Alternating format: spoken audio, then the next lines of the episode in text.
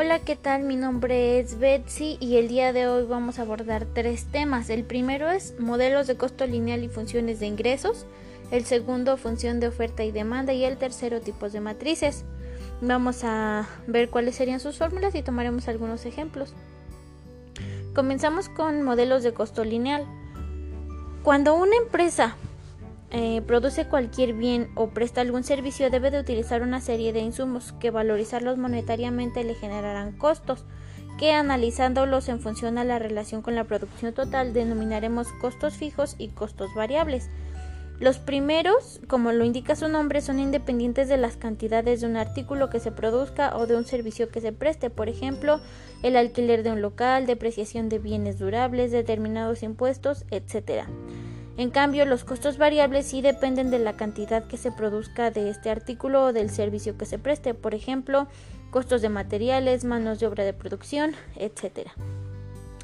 Entonces, una función de costo especifica que el costo C como una función de la cantidad de artículos X, en consecuencia C de X es el costo de X cantidad de artículos y tiene la forma siguiente es costo igual a costo variable más costo fijo, en la que el costo variable es una función de x y el costo fijo es constante, una función costo de la forma c de x igual a mx más b. Y se le llama función de costo lineal, el costo variable es mx y el costo fijo es b. La pendiente m, el costo marginal mide el costo incremental por artículo. Un ejemplo de costo lineal sería, pongamos el ejemplo de una compañía que imprime novelas de ciencia ficción. Si su CDX es igual a 3.50 X más 1200 dólares, C es medido en dólares y X es medido en libros. Su costo marginal es M igual a 3.5 y el costo fijo es B, 1200. Entonces, el costo variable sería 3.5x y el costo fijo serían los 1200 dólares. Veamos ahora la función de ingreso. Para las empresas, el ingreso corresponde a las entradas económicas o remuneración que recibe por la venta de bienes y o servicios. El ingreso no contempla los costos o gastos que se incurren para obtener este ingreso. Los ingresos se pueden clasificar en ingreso total, ingreso marginal, ingreso medio y veamos que el ingreso total es el ingreso obtenido por la venta total de la de los productos. El ingreso marginal corresponde al ingreso generado por el aumento de la producción en una unidad y el ingreso medio corresponde al promedio de ingreso por unidad vendido, es decir, el ingreso total dividido por el total de unidades vendidas. Mm, el ingreso que resulta de una o más transacciones comerciales es el pago total recibido y a veces se le llama ingreso bruto. Entonces, si I de X es el ingreso por vender X artículos al precio de M cada uno, entonces I es la función lineal y de x es igual a mx y el precio de venta m se puede llamar también ingreso marginal. Veamos un ejemplo. Supongamos que tenemos la misma casa editorial que hace los libros de ciencia ficción. Si los hace por 6.50 por libro, entonces I de X es igual a 6.50 X dólares. El ingreso marginal es de 6.50 por libro. Veamos ahora función de oferta y demanda. Esta función es, primero que nada, es una ley de oferta y demanda, el principio básico sobre el que se basa una economía de mercado. Este principio refleja la relación que existe entre la demanda de un producto y la cantidad ofrecida del mismo, teniendo en cuenta el precio al que se va a vender. Entonces, veamos que una función de demanda expresa la demanda Q, que es el número de artículos solicitados, como una función del precio unidad, representado en P, que es el precio del artículo. Una función de oferta El número de artículos que un proveedor está dispuesto a llevar al mercado, como una función del precio, unidad, P, precio por artículo. Es normalmente el caso que la demanda disminuye y la oferta sube a medida que el precio sube. Mm, veamos un poquito más especificado lo que es la demanda y la oferta.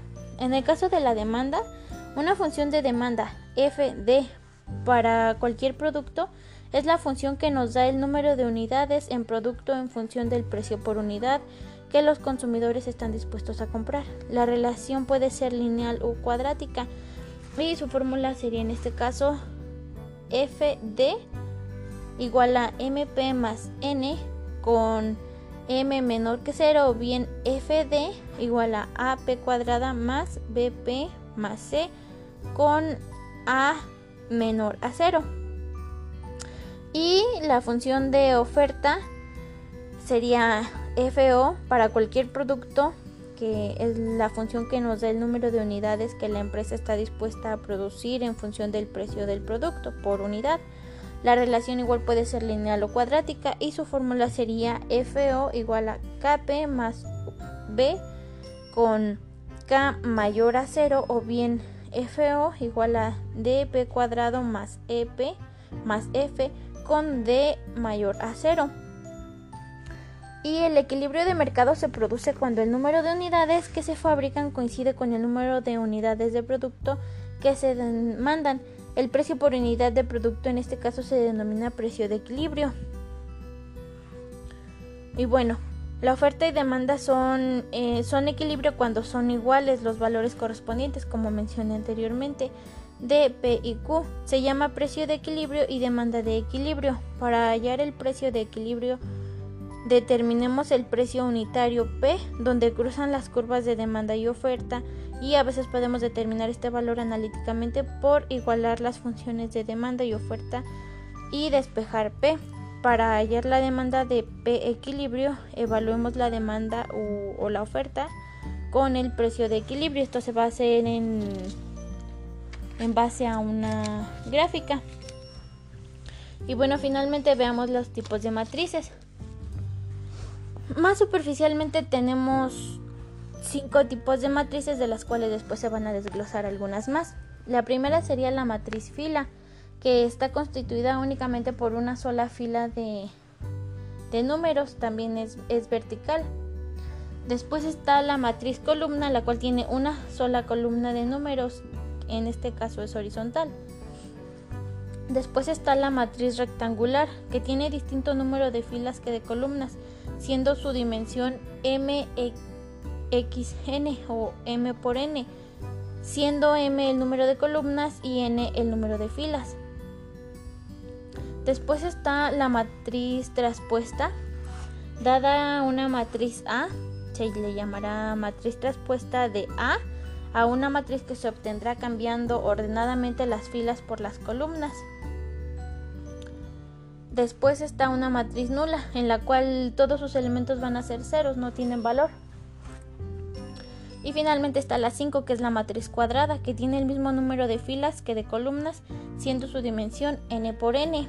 De esta misma se desglosan otras más, las cuales son las siguientes. La primera es la matriz triangular superior, donde los elementos situados por debajo de la diagonal principal son ceros, o sea, la mitad van a ser ceros van a ser números nulos. La matriz triangular inferior, donde los elementos situados por encima de la diagonal principal son ceros, la mitad, la mitad son nulos de la parte de arriba. Después está la matriz diagonal, donde todos los elementos que no están situados en la diagonal van a ser nulos, van a ser ceros, únicamente la diagonal. Después está la matriz escalar, donde los elementos de la diagonal principal son todos iguales y la matriz identidad o unidad que es donde todos los elementos de la diagonal van a ser iguales a 1, van a ser unos. Enseguida la matriz regular es una matriz regular que tiene inversa y está la matriz singular también que no tiene inversa.